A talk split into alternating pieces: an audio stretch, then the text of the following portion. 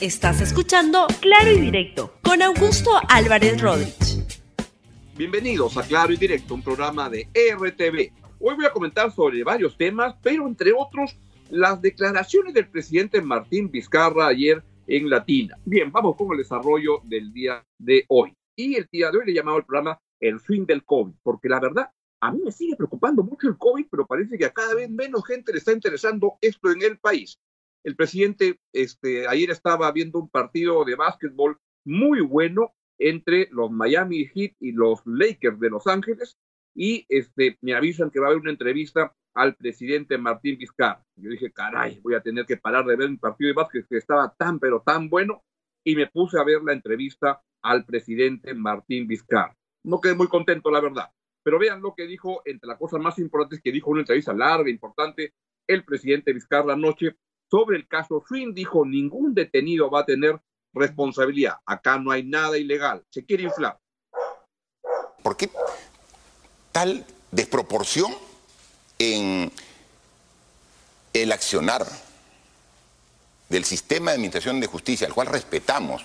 Podemos discrepar, pero, por eso, respetamos. Ellos son los que están promoviendo a lo una que situación vamos, de este es tipo. que hay ¿no? una presión mediática, política, para un tema así, hacerlo grande. O sea, esto es, esto es la, el equivalente al, a la interoceánica del presidente Toledo. Pero O se este refiere, se refiere a los montos, usted. no, no, digo, es que, es que acá no hay nada ilegal, no hay nada ilegal. Por eso se, se quiere inflar, O sea, todas las personas que hoy están detenidas no van a tener una responsabilidad. no van a tener una responsabilidad. ¿usted garantiza a mi eso? juicio, yo estoy viendo, yo no soy el que está investigando. A mi juicio, considero absolutamente desproporcionado el trabajo que se está haciendo. Desde el momento que yo asumo esta responsabilidad como presidente, sé que van a haber investigaciones.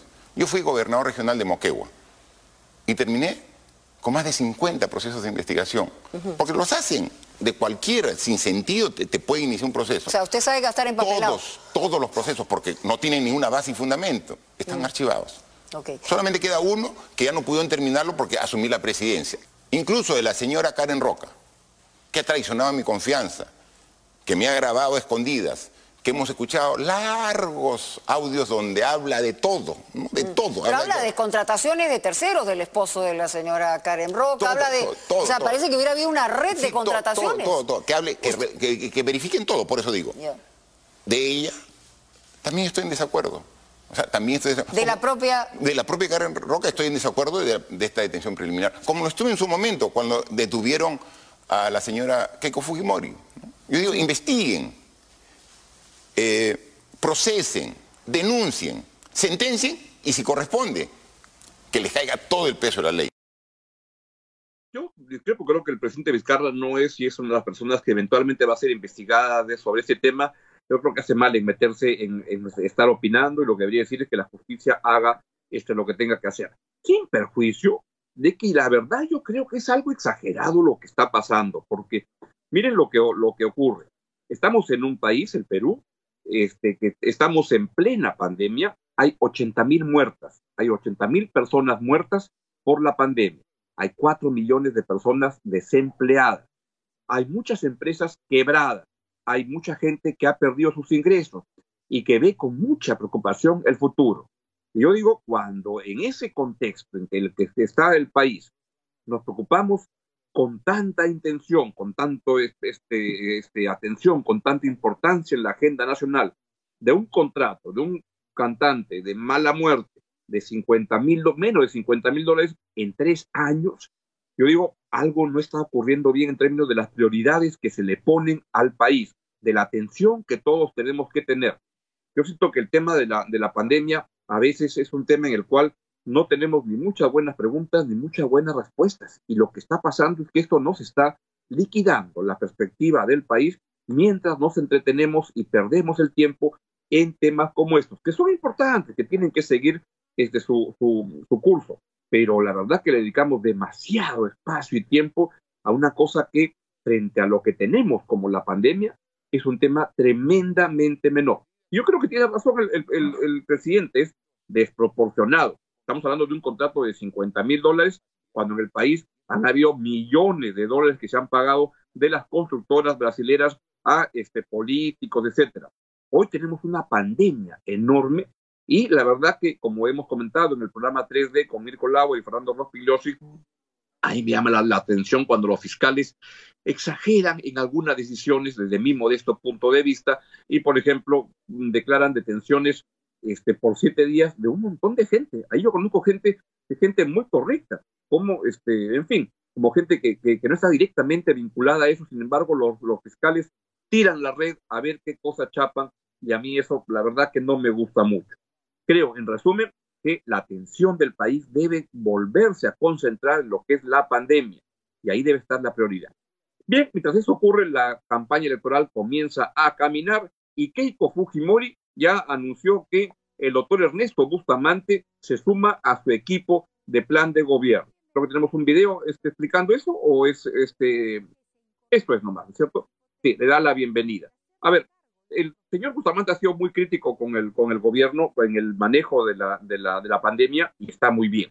¿A qué cosa voy? Que a mí me parece, y escribí de esto una, una columna el día sábado, mi columna diaria en el diario La, la República, que me parece muy bien que todos los, los, partidos políticos y todos los peruanos comencemos a apreciar y valorar la, este, a los médicos, epidemiólogos, a los científicos, a las personas que este, proponen proyectos de innovación para que se hagan realidad estas iniciativas. Y me parece que es, veo con muy buenos ojos que cada, en cada agrupación política vayan yendo personas este, vinculadas a este mundo de la, del manejo de la data, de las, la epidemias, científicos. Y enhorabuena que sea así. Yo creo que es gente que no se le ha estado valorando lo suficiente en el, en el país y esto hay que, este, hay que apoyar.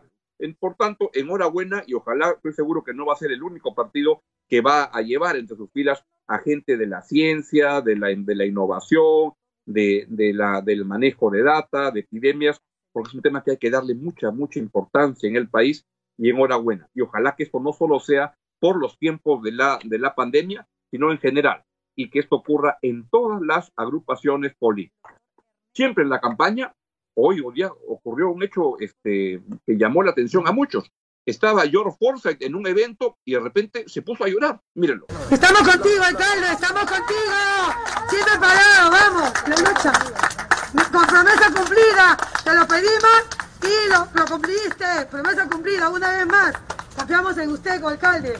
Algo ocurrió, él de pronto rompe en llanto, pide un pañuelo, se seca los ojos y se retira de la conferencia. Luis Vargas continúa en el lugar para que nos cuente qué es lo que ha pasado. Luis, ¿por qué es que de pronto se puso a llorar el alcalde George Forsyth? Interesante saber qué es lo que pasó. Parece que se emocionó mucho, claro. Este, el señor Forsyth ha, trabajado, digamos, en su vida laboral en la victoria. Ha sido arquero de Alianza Lima, casi creo que por una, una, una década. Y haber visto y estado en contacto con mucha gente pobre y chico del distrito entregar una, una, una, una cancha de, de, fútbol, pues es el espacio donde muchos muchachos pueden ver sus... Y muchachas, hoy día el fútbol lo juegan hombres y, y, mujeres, y mujeres lo hacen estupendamente bien, como una posibilidad de desarrollo personal en la vida y tener una vida como algunos futbolistas la pueden tener con muchas comodidades gracias a su este, talento, pero también a su disciplina, porque el fútbol, como en cualquier actividad, requiere mucho, mucho esfuerzo.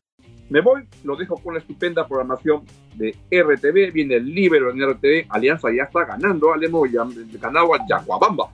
Tremendo partido. y este y viene luego el noticiero La U. Chao, chao. Hasta mañana. muy bien. Ah, perdón, perdón, perdón, perdón.